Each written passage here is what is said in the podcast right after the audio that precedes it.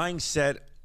Para quien no me conoce, mi nombre es José Galíndez, un inversionista pasivo en la bolsa de valores desde que tengo 21 años, inversionista en el campo de criptomonedas desde el 2017, también inversionista en mercados como bienes raíces y newly acquired, inversionista en el campo gastronómico. Vamos a ver cómo surge esa en este 2022. Gracias por estar aquí. Para el que es nuevo a este concepto de mindset en este espacio le brindamos perspectiva desde nuestro punto de vista en lo que hemos logrado, en lo que hemos fracasado. Creo que es bien importante que durante nuestra jornada tengamos estrellas polares o personas de las cuales podemos tomar ejemplo. Que conste, no estoy diciendo que tenga que ser de esa manera, pero pensamos vital comenzar este espacio para todo aquel que esté comenzando su jornada pueda alcanzar sus metas y tenga un ejemplo al cual, al cual puedan apuntar de personas que han logrado lo que ellos quieren lograr hasta cierto punto y que puedan encontrar en ello esa mentoría desconectada que brindamos aquí de manera gratuita. Así que para que entiendan, no creemos ser dueños de la verdad absoluta, simple y sencillamente compartimos perspectiva. Usted tome lo que sume descarte lo que no. Estamos aquí para ayudar en esa jornada en la manera que eso sea posible. No eh, disfrazamos las cosas. Yo, ese no es mi estilo. Digo las cosas como las siento. Y espero en ellos puedan encontrar una avenida para que todas esas cosas que ustedes quieren lograr sean posibles. En este episodio de Mindset yo quiero abordar un tema que para mí fue bien importante. Antes de lograr cualquier cosa que pude haber logrado este año que pasó. Para el que desconozca, yo era empleado del Servicio Postal de los Estados Unidos. Tenía muy buen salario, tenía buen salario. Y en algún momento amé el trabajo que tenía. Era algo que, además de brindarme paz, además de brindarme paz, porque sabía que tenía algo estable, por así llamarle, disfrutaba el servicio que caracteriza al Postal Service, al correo. Viví de cerca después del huracán María lo que las personas sentían, para el que no es de Puerto Rico, el huracán María fue un huracán categoría 5 que básicamente destruyó nuestra isla, la tiró 4 o 5 años para atrás cuando, cuando pasó. Y mientras yo trabajé en el servicio postal, viví de cerca lo que era que las personas sintieran que tú eras casi un superhéroe. Las personas te veían llegar con un paquete que les envió un familiar, y era algo especial. Te veían diferente. Tuvimos sin comunicación aquí por mucho tiempo, teníamos que a veces viajar uno o dos pueblos para tener señal.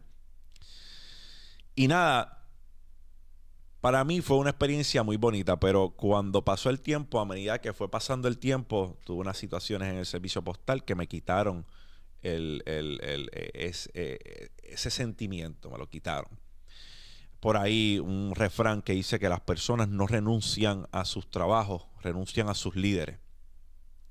Y yo creo eso bien cierto. Así que líder que me lees, pregúntate si estás creando un ambiente propenso para que tus empleados quieran formar parte de tu empresa. Las personas no renuncian a sus trabajos, renuncian a líderes tóxicos que tienen costumbres con las cuales los empleados no empatizan. Y claro está, el trabajo del supervisor es supervisar y enforzar las reglas. No estamos hablando de eso.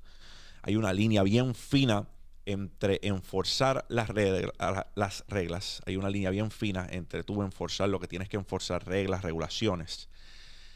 Y que crees un ambiente tóxico del cual los empleados sientan que no pueden formar parte. Así que analízalo. Habiendo dicho eso, después de ser supervisor, fui gerente en tres estaciones del servicio postal y mi trabajo se convirtió en algo que me pesaba. Más bien era algo que hacía porque sabía que tenía que hacerlo y tenía que llevar el pan a la mesa.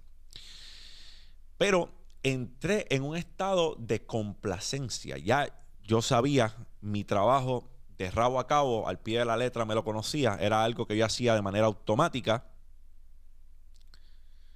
Pero al tener buen salario, empecé a dejar ir lo que yo anhelaba. Porque ya yo tenía un salario y ese salario cubría mis necesidades, satisfacía mis necesidades y la de mi hijo. Y yo opté por seguir en ese trabajo pese a que no me sentía como yo quería sentirme. No me sentía bien. So yo perdí de vista lo que era mi meta.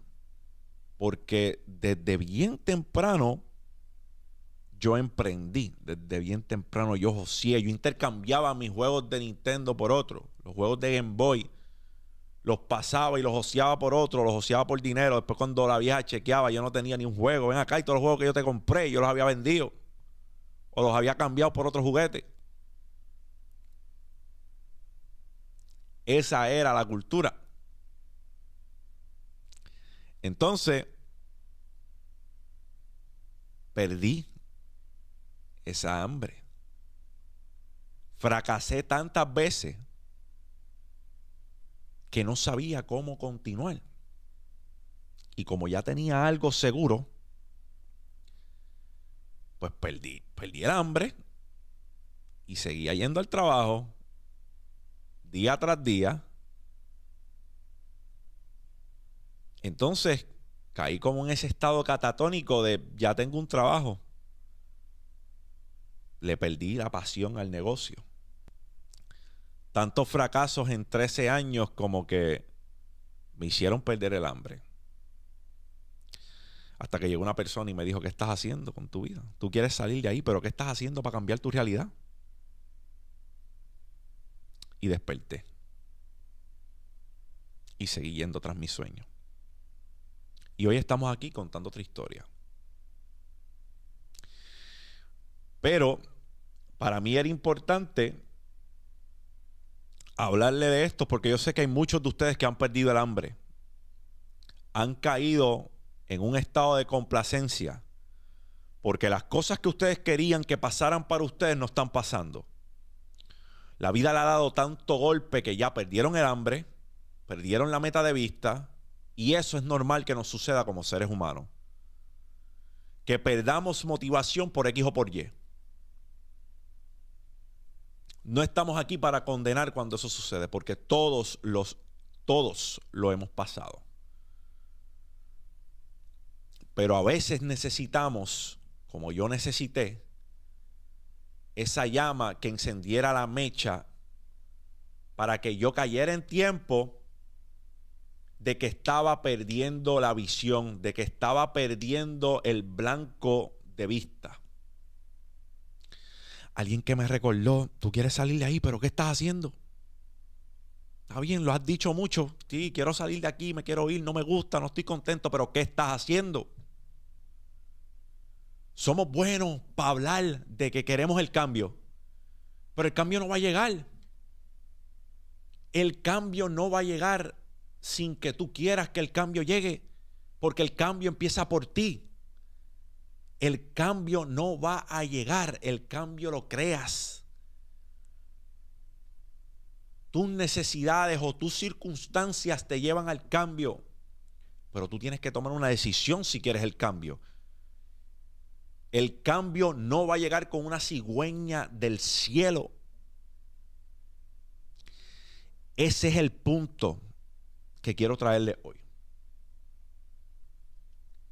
Se pierde el hambre, se pierde el norte y no está solo, nos ha pasado a todos. Pero ¿qué estamos haciendo para cambiar esa situación, campeones? Tenemos que sentirnos cómodos en la incomodidad. Tenemos que aprender a sentirnos cómodos en la incomodidad. Ponte en una posición incómoda a ver de qué estás hecho. Crea para ti una situación de cuidado a ver si no vas a poner todo tu empeño para que tu situación cambie. Al cabo del tiempo yo he pasado tantas cosas económicas y no económicas que me han puesto en una situación apretada en las cuales yo he tenido que poner mi carácter a prueba.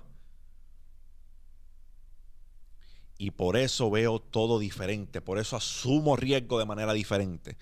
Por eso digiero las noticias de manera diferente. Por eso asumo la pérdida de manera diferente. Y por eso asumo la ganancia de manera diferente. Porque he aprendido a entender que la incomodidad es un privilegio sentirse cómodo en lo incómodo es un privilegio. Porque tenemos la oportunidad de demostrarle al mundo de qué estamos hechos.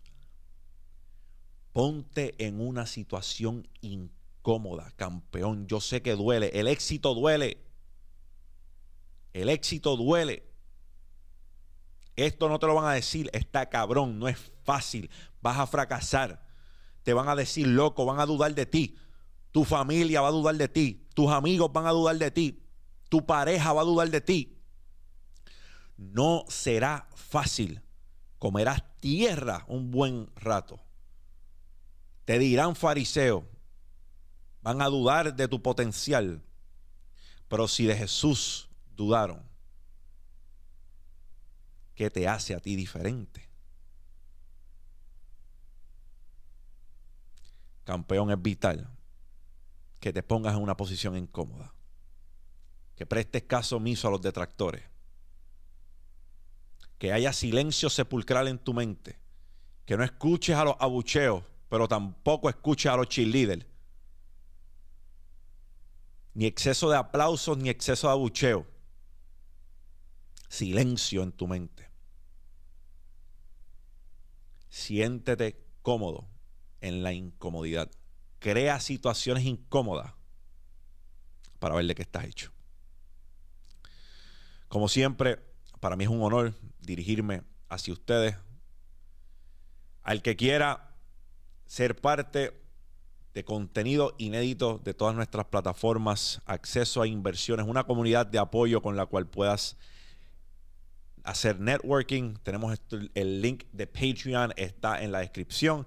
También tenemos Champs Corner, una mentoría en la cual me siento con ustedes una vez en semana y conectamos tipo QA. También está en la descripción. Gracias a todos ustedes por apoyar. Para mí es un honor dirigirme hacia ustedes. Si este contenido ha traído algún tipo de valor a su vida, dale like, dale subscribe a este canal. Compartimos videos de lunes a viernes. Los dioses del algoritmo nos bendecirán si ustedes dan un like a ese video. Eso es lo único que pedimos, un like. Champs, gracias por todo. Me honra su presencia. Mindset. Champ out.